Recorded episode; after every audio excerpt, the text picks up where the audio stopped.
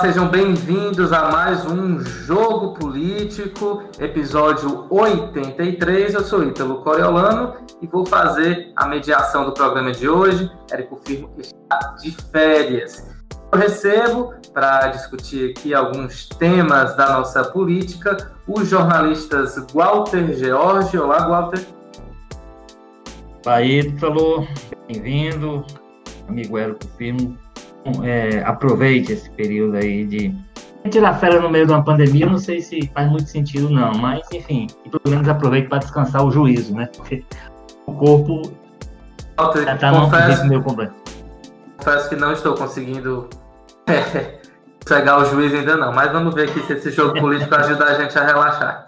E, também... pelo menos se afastando do noticiário, né? Não tem obrigação pelos próximos 15 dias, então ele pode ficar distante. A gente não, a gente tem que dentro do problema. Ah, é, não, é, no caso o Eric com certeza vai tentar. Quem também está aqui com a gente é o jornalista Carlos Maza lá, Maza. Opa, é, é, por jeito de chamar de Érico. Opa, Ítalo, Walter, estamos aí, ah, jogo de 83, ano que assumiu os primeiros governadores eleitos depois do golpe de 64, né? Aqueles que começaram o mandato do professor Gonzaga Mota rompendo aquela hegemonia de décadas dos generais, né, dos coronéis. 83 é um ano que para a política apresenta muita coisa, tem tudo a ver aqui com o nosso podcast. Bem, o tema do programa de hoje é essa briga, né, entre bolsonaristas aqui no Ceará, bolsonaristas e ex-bolsonaristas, né, já que o deputado federal Heitor Freire tem aí é uma situação complicada com o presidente da República, se afastou um pouco, mas enfim, representa a direita aqui no Ceará, essa direita que está esfacelada, ele de um lado, o delegado Cavalcante e André Fernandes do outro.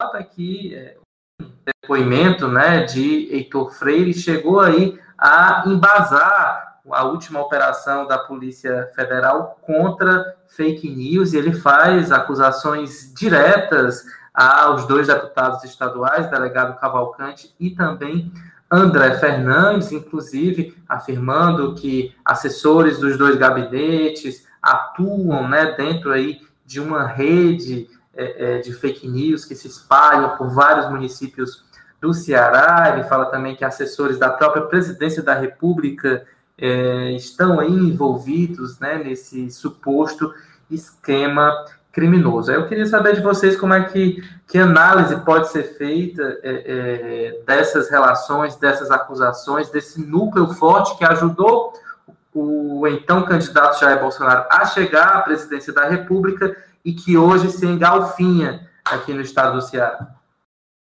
Primeiro, vamos esclarecer que você não é mediador de nada, você é debatedor. Aqui. Traga sua opinião também para cá, como o Érico fazia. É, vou trazer. É, exatamente. Não, não, tente bancar o isentão. Que é, o isentão aqui. Não, aqui não tem espaço para o isentão, não. É uma situação complicada, como você disse. O, o deputado Heitor Freire, federal, ele sempre se apresentou, na época da campanha, ele se apresentava como grande amigo do presidente Bolsonaro aqui no Ceará. E era apresentado, de fato, como tal. Assim, ele vangloriava, mas ele tinha respaldo para isso. Inclusive, várias pessoas da época que conheceram o Bolsonaro e o movimento na época, um dos apelos que recebia, além de se na campanha, era de ajudar a eleger o, o Heitor Freire. Então, era, era de fato uma aposta, digamos assim, no campo até pessoal do presidente Bolsonaro. Houve algum desencontro aí no caminho, tem um pouco a ver também com a história do, da crise com o PSL, né, que ali naquele momento, começo do governo praticamente, é, o, no caso o Heitor Freire teve que, e, o, e os outros deputados aí, estaduais, o André Fernandes, tiveram que, eles tiveram que optar onde iam, se iam com, com o presidente Bolsonaro ou iam com a cúpula do PSL, com o partido. O Heitor decidiu ficar com o partido, os outros ficaram com o presidente Bolsonaro, tanto que hoje estão sem partido até, né? É, e aí, a partir daí se desenvolveu uma inimizade, que aí o, o, que, o que a gente já depreendeu desse, desse novo grupo, dessa que a gente chama de político no Brasil, é isso. Você está 100% do lado dele, se você estiver 99%, não, não basta, não serve. Agora mesmo, estou vendo declarações do dia que começa-se a dar alguns sinais de que a Sara Vinter já pode não ser assim tão útil quanto era, e aí começa a dizer, ah, uma é esquerdista infiltrada no movimento e tal, etc., para conturbar.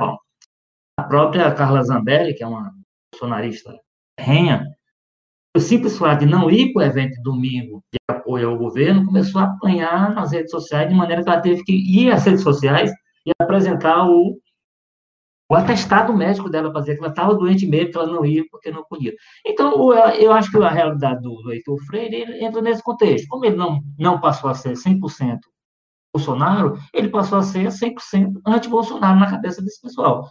Aí criou-se uma situação que aí surpreendente de qualquer maneira, mesmo com essa tensão, porque ele não rompeu, não há um rompimento do, do Heitor Freire com o governo, ele volta com o governo, ele, a pauta, a chamada agenda econômica, por exemplo, liberal, é totalmente abraçada por ele, mas ele deu um depoimento muito contundente lá ao ministro é, Alexandre Moraes no, no das fake news.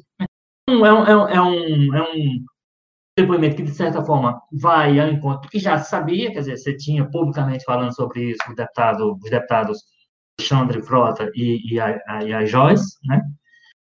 E já tinham feito declarações públicas desse tal gabinete ordem, esse grupo que funcionava dentro do Palácio do Planalto, mas que a novidade, a voz nova que apareceu nisso aí, foi exatamente do Heitor Freire para dizer que, de fato, existe um grupo de pessoas dentro do Palácio do Planalto e onde, inclusive, parte dessas assim, essas informações falsas e as informações que são apreciativas contra a honra das pessoas, que se atacam, que acusam, nascem, inclusive, lá de dentro do palácio, através dessas pessoas. Né? Aí, para mim, é um depoimento que coloca ele agora definitivamente e oficialmente na rota de colisão com o governo e com o presidente. Assim, conciliável nessa altura. E isso traz uma confusão nacional, digamos assim, e traz para a realidade local, e aí você tem isso. Você tem o Heitor Freire de um lado e você tem os bolsonaristas, parlamentares, no caso, e aí o Heitor também tem feito uma série de, de acusações graves contra o, o, os deputados. Em relação ao deputado delegado Cavalcante, por exemplo, fala uso de dinheiro público até para as pessoas usam o dinheiro do cidadão para ir participar de manifestação Brasília, por exemplo, ou para até para produção. Ele, ele, chega a dizer que existe um gabinete do ódio cearense que funcionaria a partir dois. Então, é uma situação que, é, que, de fato, como você disse, isso acela um pouco esse direita, ou pelo menos divide de maneira muito, muito forte, um ano eleitoral, onde que possivelmente esse grupo não tem como viabilizar nenhum projeto eleitoral do jeito que está dividido. Por exemplo, para Fortaleza, que seria uma demonstração de. onde se pode dar uma demonstração de força eleitoral esse ano é na disputa de Fortaleza. Eu acho que está inviabilizado por, por toda essa circunstância, vai ter que se abraçar algum projeto que já esteja, né? Mas eu acho que os desdobramentos serão deixarão sequelas muito graves, muito fortes, e aí o esforço, digamos assim, que precisa ser feito é para que isso não se arraste até 2022 e aí afete, imagino que seja hoje o um projeto de reeleição do presidente Bolsonaro. Agora, Maza, é, é como pano de fundo né, dessa, dessa, dessa cisão da direita, né, tem uma disputa por poder, tem uma disputa por influência direta junto ao presidente Jair Bolsonaro, né? O próprio Heitor Freire é, é, meio que acabou sendo uma pedra no sapato de uma possível candidatura a prefeito do André Fernandes, ou seja, tem uma disputa, tem uma disputa de ego também, mas tem uma disputa por poder, né, dentro dessa direita cearense. É, com certeza. Lembrando primeiro é que o Heitor Freire não se afastou do bolsonarismo, né? ele foi enxotado é, depois de ser acusado de vazar áudios do presidente para a cúpula do PSL aí, na, houve, na época que houve esse, esse racha entre o partido e o presidente, que o Walter bem lembrou aí. É, para mim, esse racha entre eles, entre o pessoal do André Fernandes e do delegado Cavalcante e do Heitor Freire, já era esperado. Você vê, esse pessoal não se conhecia, não tinha quase nada em comum, falta ali uma defesa genérica de um conservadorismo né, que estava na moda e do presidente Bolsonaro como candidato, né? Mas você via que eles já disputavam para ver quem era mais amigo do Bolsonaro, visivelmente tinham perfis diferentes, né? O Heitor, o mesmo polêmico, você vê que ele tinha um interesse partidário, de estruturar o PSL, na pauta política, mas também na pauta econômica, acompanhar obras, essas coisas todas, sabe? Aquele papuzão de deputado de trazer recurso. E já o André é 100% incendiário, né? Defesa integral do bolsonarismo, basicamente. André Fernandes não deve nem saber que obras estão sendo tocadas no Ceará pelo governo federal. A única coisa que unia eles era o Bolsonaro, e agora nem isso tem mais. Então, esse foi a ideia, demorar para eles começarem a se bicar na justiça, dessa maneira assim, né? E, e, e é bom, é, como você falou, é, é muito interessante lembrar que essa briga não é nova, né? Basicamente, desde o primeiro momento, depois das eleições de 2018, eles já vinham trocando ataques aí, e veja que ironia, né? A briga começou muito porque o André Fernandes vinha fazendo restrições ao possível apoio do PSL à candidatura do capitão Wagner, né? O, o, o André Fernandes meio que ficava tentando construir nos bastidores, falando, soltando para a imprensa, que ele próprio poderia ser candidato. Isso desagradou o Heitor, o Heitor começou a desautorizar ele na imprensa, e foi ali que começou a briga entre os dois. Aí agora você vê, né? O André Fernandes está junto com o capitão, enquanto isso o Heitor Freire acabou afastado, né? Agora, essas denúncias novas que o Heitor leva lá para o STF são muito complicadas para o André e o Cavalcante. Eles ainda estão numa situação muito frágil. As desculpas que eles deram até agora não conseguiram convencer. Porque boa parte desse pessoal que ele denunciou são, de fato, pessoas que participam dos movimentos de extrema-direita daqui integralmente. A gente conhece esse pessoal. Eu mesmo sempre vejo eles em todas as manifestações que eu fui cobrir, né? Então, é um pessoal que não tem como dizer que não tem participação nesse movimento, eles têm sim, são conhecidos, inclusive, entre os jornalistas, entre os bastidores da política daqui, e pelo que o, o, o Heitor fala lá, a gente que está sendo pago com dinheiro público para se dedicar a isso aí, o que não é só uma coisa feia, uma coisa boa, não, é um crime, né? É um crime, é um desvio de função e desvio de dinheiro da Assembleia, principalmente se tiver sendo pagas aí passagens para cobrir esses eventos, o que o Ministério Público já pediu para analisar, né? Vamos esperar para ver qual vai ser a conclusão disso. Agora, Walter, é, toda essa estrutura né, de é, é, redes sociais, né, criação de, de estruturas para tentar é, é, manchar imagens de adversários, né, criticar opositores, isso requer é, é, muito dinheiro, né? Como o Maza acabou de falar, né? Não dá para ficar viajando, não dá para ficar participando de atos pelo Brasil todo sem é, esse colchão, né, de recursos, né? E o que a, a, essa nova operação da Polícia Federal vem demonstrar, como em outras operações já feitas pela polícia, é que tem uma dica muito interessante, né? Até aquela, aquele conceito em inglês do follow the money, né? Siga o dinheiro eu acho que esse pode ser realmente o estopim, né, para você tentar esclarecer melhor essa situação. É, é, essa operação da Polícia Federal, enfim, essa, esse inquérito é, é comandado pelo ministro Alexandre Moraes, ela, ela, tem uma série de questões que acho que, de fato, mesmo, do ponto de vista até legal, cabe discutir se sua legalidade, etc. e tudo. Agora, a operação, eu acho que ela foi muito bem feita porque ela vai, ela atinge, vamos dizer assim, ela ataca o problema nas suas várias extensões. Quer dizer, a o bacaninha que trabalha é só pegar as coisas e espalhar, tem lá o cérebro de onde as coisas partem, né? Há mais pessoas, certamente, a serem as próprias pessoas que o, o, o deputado Heitor Freire nomina não foram, não foram objeto da, da operação os deputados estaduais do Ceará, houve até quem imaginasse que, por exemplo, o deputado André Fernandes poderia ser, ser alto, dada a proximidade dele com todo esse grupo, e de, de ele ser uma pessoa muito ativa nas redes sociais. Enfim, então, e tem, e principalmente, aí é o ponto que você levanta que eu acho que é importante, quem financia. De onde sai o dinheiro para essa brincadeira que não é uma brincadeira barata. O dinheiro, o tal do impulsionamento, você tem que pagar as atividades presenciais, os atos, não sei o que, tem também que ter seu, seu financiamento. E aí tem, inclusive, dinheiro privado, porque são os empresários que estariam por trás de uma movimentação para bancar, porque, assim, não dinheiro para bancar um grupo que defende o governo, que defende as teses do governo, que abraça ideologicamente o governo para defender essas teses. É, é, esse grupo é pago para atacar as pessoas, denegrir a honra alheia, atacar as instituições. Então, é para praticar crimes. Estamos falando de quem recebe né, eventualmente um dinheiro, inclusive privado, devidamente, evidentemente, oficializado, da maneira mais transparente possível, que seja, como eu disse, a bandeira do liberalismo, defender o próprio governo, né? defender que o governo está no caminho certo, defender as ações do governo. Eu acho que financiar sites, financiar espaços de comunicação para esse tipo de coisa, eu acho que está dentro do jogo. O que, tá, o que a gente está discutindo, o que o inquérito está tá investigando, é muito mais do que isso.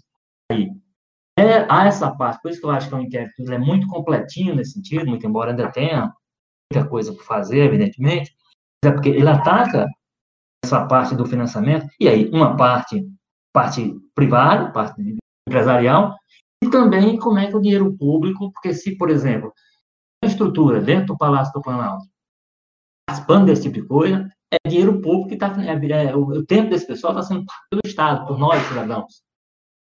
Eles fazerem esse tipo de coisa, não. Para eles fazerem alguma coisa em prol do governo, em defesa do governo, do Estado, até e até mais interessante. Mas é, é, em defesa de alguma coisa que tem a ver com a gestão, com o governo do presidente Jair Bolsonaro. O que está em discussão é outra coisa. É, é, é, é o, o, ministro Alexandre Moraes taxa lá de maneira muito clara organização criminosa. organização criminosa existe para, utilizando a força hoje das redes sociais, praticar os mais diversos tipos de delitos em cima da honra das pessoas e achar que. E aí cria-se essa confusão indevida entre o direito de fazer isso e o direito de emitir opinião, a liberdade de expressão, que é outra coisa absolutamente não tem a ver com o que eles fazem em geral. Eles também têm opinião que eles emitem. Junto dessa opinião, eles vão com juízos de valores absurdos, eles desrespeitam completamente as instituições, a postura que, ele, que esse grupo tem com relação ao STF, é só ver como é que estão sendo algumas reações depois da operação. Depois da operação. Ontem, essa, a menina Sara que é um dos alvos principais de uma das pessoas, recebeu uma intimação da Polícia Federal e disse, ah, STF eu não vou não. Quer dizer, então, tudo isso está no... E eu acho que, repito, eu acho a, a operação, mais que se discuta alguns aspectos legais do inquérito, eu acho que tem que se discutir né, o nível de sua legalidade, porque o próprio o tem lá suas ponderações, foi contra e tal, haveria outros caminhos, mas, sem dúvida nenhuma, aquela operação seria uma operação, para mim, muito bem feita, porque ela cerca bem o problema, sua, não, tá, não, não, não, escolheu os alvos, não escolheu as linhas, né? vamos pegar aqui só o pessoal que está produzindo ou quem está espalhando. Desde o nascedor, desde antes do nascedor até, ele quem paga a conta. Uma parte, empresários que estavam na investigação, e outra parte, me parece claro, tem que ser investigado bem, com dinheiro público, além dos, nesse caso que o Maisa falou, do, das pessoas lotadas nos gabinetes do deputado aqui no Ceará, mas tem também vários casos de, de, de, de assessores de, de, deputados da Câmara Federal também, que participavam disso e que eram pagos pelo erário, né, por nós, não para não, não para desenvolver esse tipo de atividade, não para ir contra as instituições, a honra das pessoas, fazer tudo isso, mas para prestar algum serviço que fosse útil ao mandato e, portanto, a cada um de nós. É, eu acho que esse, esse inquérito, opa, desculpa aí, Ítalo, mas assim, já pegando o gancho com o que o Walter falou, esse inquérito do, do STF, para mim, apesar de ter toda essa problemática, de ter partido deles próprios, né, não ter tido uma ação inicial do Ministério Público que gera todo tipo de polêmica, né, ué, como é que vai ser isso aí? O STF é um órgão que acusa, investiga e processa, enfim.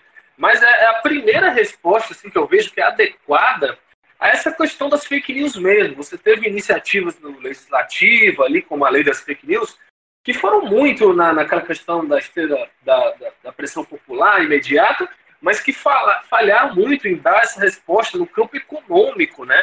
Focou muito nos aspectos jurídicos, de responsabilizar as empresas, as redes sociais, mas pecou no que talvez seja o mais importante, como você falou, Gota, que é a questão social é, quem, quais são os políticos por trás disso e também a questão econômica, né? Quem está financiando O problema é vir justamente o judiciário, que é uma área que vive hoje no centro da polêmica, só forte pressão aí do Planalto. É, mas é isso, não existe combate às fake news sem cortar essa torneira. Porque quem faz isso já deixou de fazer por ideologia há muito tempo, né? Virou um negócio mesmo esse pessoal. Esse pessoal aí o, era o que o, o delegado Cavalcante estava falando, era gente pequena, a maioria garotos que não tinham salário, não tinham nada, e hoje estavam ganhando 20 mil reais no governo, segundo a acusação dele. Então, é um puta negócio, né? Uma mamata e tanto, né? É, viagem para participar de protestos favorável ao presidente é caro, disparo de mensagem em massa é caro. Elaborar esses conteúdos 24 horas por dia contra todo tipo de gente exige muita mão de obra. E se essa mão de obra, lembrando que eles não estão fazendo um servicinho do bem para a ONG, eles estão destruindo reputações, desestabilizando a democracia, se isso está vindo de dentro do palácio, de gabinete de deputado, é crime, é desvio de função, né? Pode ser até incluído de alguma forma como peculato se usar os equipamentos dos, do, dos gabinetes. E se esse dinheiro que vem de empresário é um dinheiro que não é declarado, né? um financiamento de campanha, um financiamento de partido político não, não declarado, é crime eleitoral também. Então, é, é muito bom que o STF começou a tratar da forma como é para ser tratado, porque você vê que a, a, defesa dele sempre vem nessa linha do ah, mas é, é uma militância política, ah, é uma opinião, e tem que parar de deixar é, essa mentira passar como verdade. Não, isso é uma organização criminosa, é gente que está pegando dinheiro público para construir um projeto de destruir, de desestabilizar a democracia. Não deve ser feito dessa forma, né?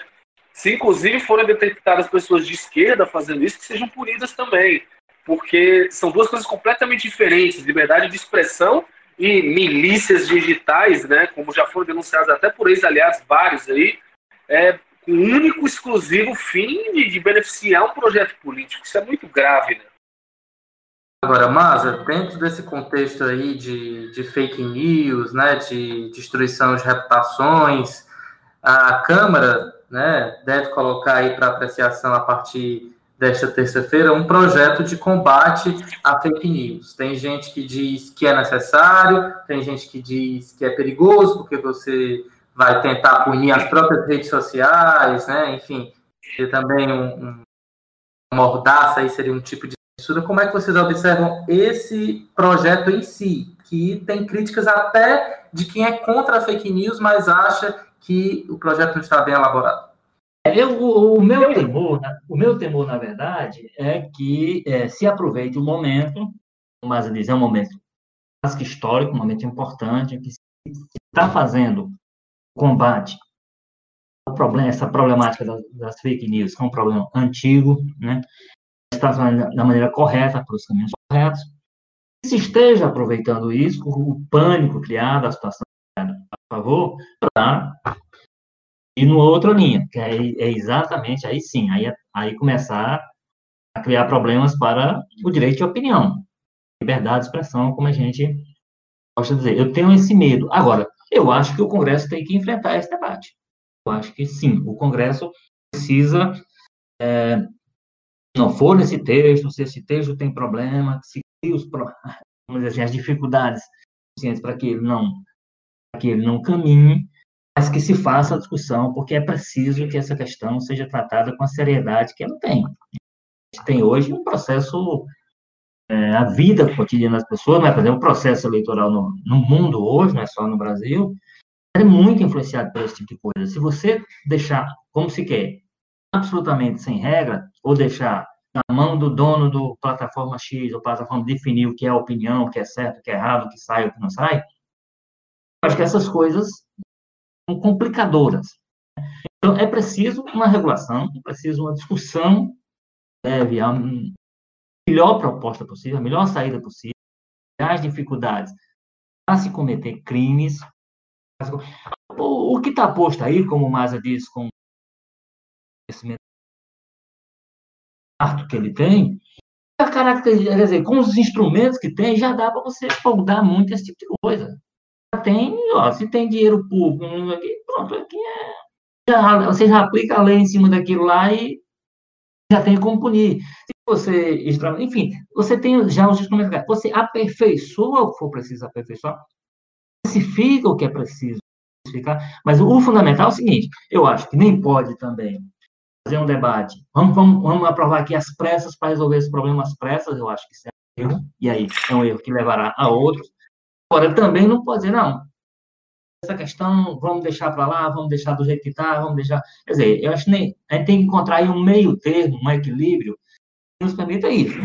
Primeiro, tem que discutir a questão e, dentro dessa discussão, quais são os limites que o Estado tem que se estabelecer, ou estabelecer que a pessoa não seja, de alguma forma, tolhida no seu livre direito de se expressar, no livre direito de ter a opinião. Eu acho que isso tem que ser um ponto que tem que ser absolutamente preservado dessa discussão.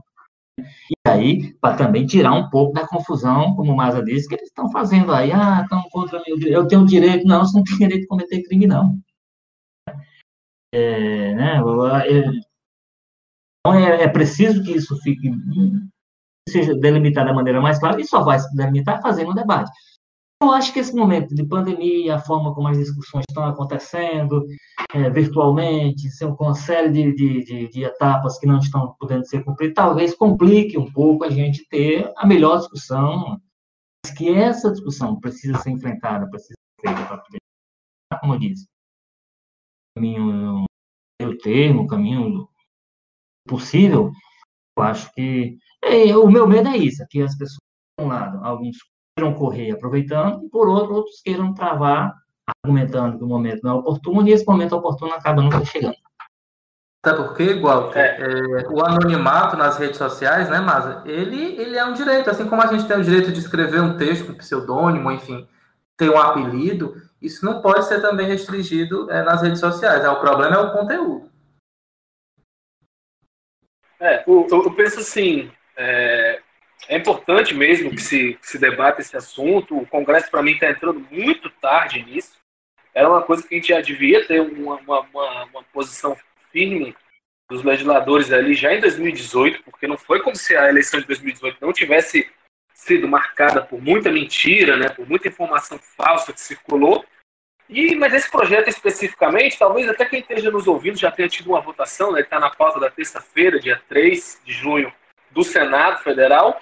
É, uhum. Mas esse, esse, projeto que está ali é, é, aquilo que eu falei, é uma resposta urgente, talvez ali o, o, senador que apresenta o Alessandro já querendo colher algum fruto político disso. Então, é, para mim, tem, é, juridicamente é muito problemática, ela tem conceitos muito genéricos do que, que é um, uma conta falsa, do que é uma, um, um, conteúdo falso, né? não, não tem muito bem específico o que, que é isso, fake news. E ela, a responsabilização dela é uma tragédia. Ela obriga, por exemplo, as empresas, o Twitter, o Facebook, a fazer filtragem de conteúdo, a remover publicações, tudo em cima de conceitos, de novo, genéricos de o que, que é conteúdo falso, o que, que é uma conta falsa. Ela quer aferir perfis inautênticos, né, os robôs, sem explicar muito bem como é que vai provar isso, né, entre outras coisas, entre outros vários problemas. E é isso aí, aqui acaba que o Facebook, o Twitter, virariam juízes, o que soa um pouco problemático, né? Você pode concordar enquanto for ali, ah, estão tirando os perfis bolsonaristas, que massa. Mas e se começar a tirar do outro lado também, você vai achar injusto, entendeu? Dar esse poder todo para uma rede social, eu acho um pouco complicado. Essas empresas nem é, são do Brasil, fazendo é, é, de lá. Essa é a questão, ah, o Estado vai interferir. Olha, o Estado não interferindo, o Facebook e o Twitter decidem o que é verdade e o que é mentira. O, o, o presidente Trump agora está, inclusive, com discussão com, com o Twitter, porque teve lá um post dele questionado, tratado de mentira, ou disse mentira, não sei qual é o termo que eles usam. Eu concordo com ele. Ele estava falando sobre a história do voto pelos Correios, e questionando esse voto pelos Correios. Eu acho que ele estava dando uma opinião, ele não estava. Aí foi caracterizado, foi retirado, ou, ou foi colocado sob suspeição, porque então, ele tem direito a ter uma opinião dizer que o voto pelos Correios interfere negativamente no resultado, no processo eleitoral dos Estados Unidos. Eu acho que ele não tem. Mas o, mas o Twitter julgou aquilo. Ele julgou, e aí ele entrou nessa discussão. Eu acho que, no fundamento, em relação a isso, então, se você não tem um Estado, você aí tem que compreender isso, que tem alguém que regula isso. Quem está regulando isso, por uhum. exemplo, é esse pessoal das, das plataformas que diz isso é mentira, isso é verdade cabeça deles, muitas vezes. E, e, tem uma coisa nesse projeto, que é a coisa que eu acho que mais me incomoda é que ele tem medidas muito extremas né, de, de, de punição para não, não, não ter a questão dos conteúdos moderada, digamos assim. Eles prevêem lá bloqueio dos aplicativos e até suspensão indeterminada dos serviços. Né? A gente lembra muito bem como é que é visto pela sociedade como isso acontece. Né? Quem não lembra daquela época que semana sim, semana não, o WhatsApp era bloqueado aqui no Brasil, porque o Facebook, né, que é a empresa que era dona dele, não respeitava alguma decisão da justiça brasileira. Mesmo que tivesse razões para isso, né, eram, eram é, decisões que envolviam ali investigação de tráfico de drogas, mas às vezes o Facebook nem tinha como passar informação, porque era criptografada, né? E aí um juiz de interior, que às vezes não conhece muito bem esses conceitos, vai lá e bloqueia um aplicativo no país inteiro, né? E a gente lembra que a compreensão geral era de que isso era uma perda muito maior, era uma coisa muito negativa. Então, porque essas coisas já fazem muito parte da nossa vida, a gente já usa elas no nosso cotidiano, às vezes prejudica até o financiamento, da, o funcionamento da economia, né? Então, é para mim, essa, essa proposta que está aí no Senado é totalmente anacrônica, não, não, entende muito bem o que está acontecendo na sociedade, o que já era de se esperar. O Congresso, normalmente, o legislador já não entende muito bem como responder dentro da lei. Né? Acho que a Constituição de 88 foi um ponto fora da curva imenso, foi a primeira vez e única, talvez, que a legislação brasileira atingiu realmente os problemas do país, mas nesse caso assodado, claramente por pressão popular, claramente porque é um problema que está na moda, né? Acaba gerando essas leis meio bizarras, digamos assim. Sim, pessoal, para finalizar, é, além dessa questão política, né? Tem gente que defende, ah, mas a gente já tem lei para tratar de injúrias de difamação, não precisa de uma operação como essa, não precisa de lei nova. E também é, de como a gente acaba caindo nas armadilhas que essa galera coloca. Porque eles precisam de engajamento para ter visibilidade, para ter o efeito que eles querem. Então, por exemplo, Sarah Winter vai lá no meio da rua com alguns amigos dela, tudo com tocha na mão, e o vídeo acaba viralizando nas redes sociais mais por ação de quem está criticando. Né? Que vai lá tentar é, fazer acusações, enfim, fazer paralelos com movimentos é, neonazistas e o, que a, o resultado que acontece é exatamente o que eles queriam. Visibilidade e, e, e enfim, mais força nas redes sociais. Né? Vocês não acham também que pelo lado de cá também, de quem é contra fake news, de quem é contra esse tipo de comportamento, também há é, essa falha de dar relevância para algo que não deveria ter? Eu acho que não. Eu entendo que uh, algumas coisas que eles fazem, é, por exemplo, a, a repercussão fora do grupo dela, mas a repercussão para fora do grupo, que é, digamos assim, o grupo que eu frequento, que é o normal, eu acho que o tom que se deu a esse, a esse ato foi o tom que merecia, foi o tom de denúncia. E comparando, inclusive, a outras manifestações de entidades como a a Klan nos Estados Unidos, e mostrando a, a similaridade, a semelhança que havia entre o que eles faziam e, e, e as assim os rituais daquele grupo.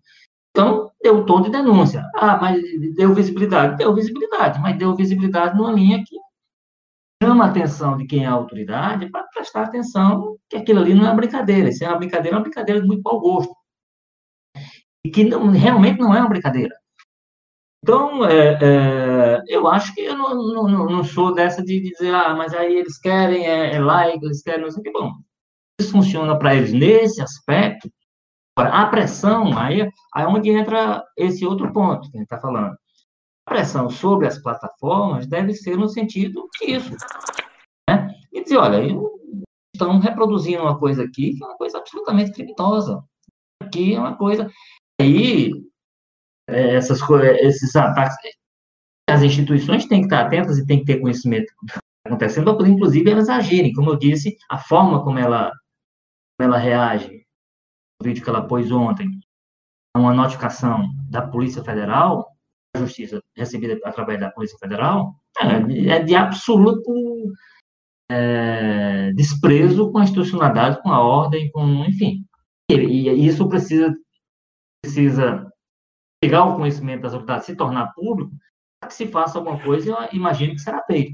Então, não me preocupo muito nesse, nessa história de, ah, estão fazendo o que eles querem. Eu acho o seguinte, a não ser que fosse reproduzida criticamente, dito só põe lá o vídeo põe lá o texto que ele e não se faz nenhum tipo de, de, questionamento a partir disso. Com tudo isso, tudo que eu vi, tudo que eu li, com os devidos questionamentos, com devido tom de denúncia, quando cabe denúncia, não me preocupo, sinceramente, com esse aspecto do repercussão que tem o que eles fazem. É, eu, hoje, hoje eu estou revoltado, vou discordar do Walter, eu acho que mesmo que se reproduza acriticamente quando você pega um grupinho de 30 pessoas, que não é nada, é totalmente irrelevante, são os malucos, e dá uma dimensão dessa que para a pauta pública do Brasil para discordar, eles estão vencendo já, é o que eles querem mesmo e tal. Agora eu discordo do Ítalo também, viu? Eu tô, hoje eu estou aqui para discordar de todo mundo. Eu acho que isso aí, eu acho que isso aí é discutir o sexo dos anjos, né? É, divulga esse vídeo aí, é, é incontrolável, vai viralizar é besteira. Achar que a gente vai controlar o pensamento de uma manada totalmente amorfa, né, é, é, heterogênea de redes sociais. Não vai. Seria exigir até que as pessoas se sensibilizassem diante de imagens absurdas que nem aquelas ali. O que eu não sei nem se seria uma boa ideia. É, queria que as pessoas olhassem aquela cena ridícula de pessoas com capas, tochas, né, remetendo até a movimentos racistas dos Estados Unidos e, e não, e não ficassem embasbacadas querendo mostrar para os outros, né? Mas é isso, são manadas, milhões de pessoas anônimas. Como é que você vai controlar isso? Para se ter noção, uma das pessoas que viralizou mais esse vídeo foi o ator global lá, o Bruno Gagliasso. Como é que você vai querer que o Bruno Gagliasso tenha um pensamento de guerrilha, um pensamento de, de, de guerra psicológica? É inimaginável. Essas coisas vão viralizar de um jeito ou de outro. Mas aí essa é a situação que o Brasil vive hoje. Eu acho que é muito tarde para querer evitar que esses grupos é, organizados já, que já estão instalados, consigam é, impor as pautas deles. Eu acho que a questão é quem é que está financiando esse pessoal? Quem é que está pagando? Porque a, a, Sara, esse pessoal diz, não, nós somos todos aqui militantes, nós somos todos pessoas que vêm de graça. Aí você vai ver os vídeos dos eventos, tem churrascões, tem todos, todos iguais, montadinhos, ali as pessoas com acampadas e acampamentos, todos com as mesmas tendas, bem bonitinhas, tendas que não são baratas, mantimento para manter isso aí, com certeza não, não vai ser só em doação. Eu acho que isso que me deixa mais com a pulga atrás do olho. Quem está pagando essa mobilização toda para a gente ficar defendendo golpe militar, resistência violenta, armada, contra quem não apoia o governo do Jair Bolsonaro? Isso é, enfim, muito grave. E nesse sentido, eu acho que quem está dando a melhor resposta aí é o STF, né? Esse inquérito da Polícia Federal. Eu tenho um pouco aí, né? Como o Walter falou, essa história dela resistir ao mandato, para mim, parece até querendo cavar aí uma prisão para fazer cena, né? Para talvez tentar radicalizar o movimento. A hashtag Sara Livre já está aqui bombando nas redes sociais. É, Vamos lembrar hashtag, que... hashtag nada é a mesma coisa hoje em dia, né? A sabe que é, tudo é, bombou é, quase. É, é, vamos, vamos, lembrar que a Carla Zambelli, por exemplo, talvez um ano, um ano e pouco antes de eleger deputada, se acorrentou lá no Congresso, fez uma série de, de coisas espetaculosas. Eu acho o seguinte, sabe, Maza? Eu acho importante que até um grupo, tem, tem um, um, um grupo de pessoas, seguidores desse pessoal, que de fato encontrar ali alguma coisa que ao encontro dos atos antipetrolíferos. Então, essas pessoas, o, aquilo lá vai reforçar as convicções dela, etc. Mas há, um, há, uma parte dessas pessoas que são incautos mesmo, são pessoas que, nesse efeito manada, estão indo porque os outros estão. Então, pegar essas pessoas, pelo menos, a informação de, olha, isso aqui é um crime. Isso aqui remete a, aos racistas lá do, dos Estados Unidos. Isso aqui vai, fere a... Eu, a essas pessoas, eu acho importante que essa informação chegue com essa e eu Entendo que sobre algumas pode ter o efeito, pelo menos, de criar, esclarecer a dúvida. É que eu estou correto nesse caminho? Agora, há uma parte dessas pessoas, não sei se a gente pode dar como perdida, mas que você não tem como reverter de fato, porque elas já têm as convicções, aquilo é usado para reforçar as convicções dela. Né? Não, é feito para conquistar essas pessoas, é só para segurar a convicção dessas pessoas. Aí esse tipo de material é importante. E a crítica, a parte crítica que se faça a esse tipo de evento, possivelmente não vai atingi-las. Mas há uma parte que sim, eu acho que a gente pode estabelecer a dúvida nelas. E, e entendo que a forma como esse assunto é abordado, e acho que deve continuar sendo abordado, tem essa utilidade que eu entendo importante. Esse é um debate que duraria aqui horas e mais horas, né? Como as redes sociais mexem é, com a nossa vida, com a política, com a nossa estabilidade emocional, enfim. E acho que tema para ir para o próximo programa. Estamos chegando ao fim do episódio 83 de hoje. Queria aqui agradecer a participação, primeiro de Walter Jorge. Obrigado, Walter. Um abraço, Ito, um abraço, Maza, está nos ouvindo e até Estaremos de volta na semana que vem. Você, você estará conosco, né? Semana que vem, sim, estarei com vocês. Opa, Ítalo, Walter, pessoal, muito obrigado aí pela participação. Foi show. Oi, pessoal, esse foi o episódio 83 do Jogo Político. A gente volta na semana que vem. Valeu!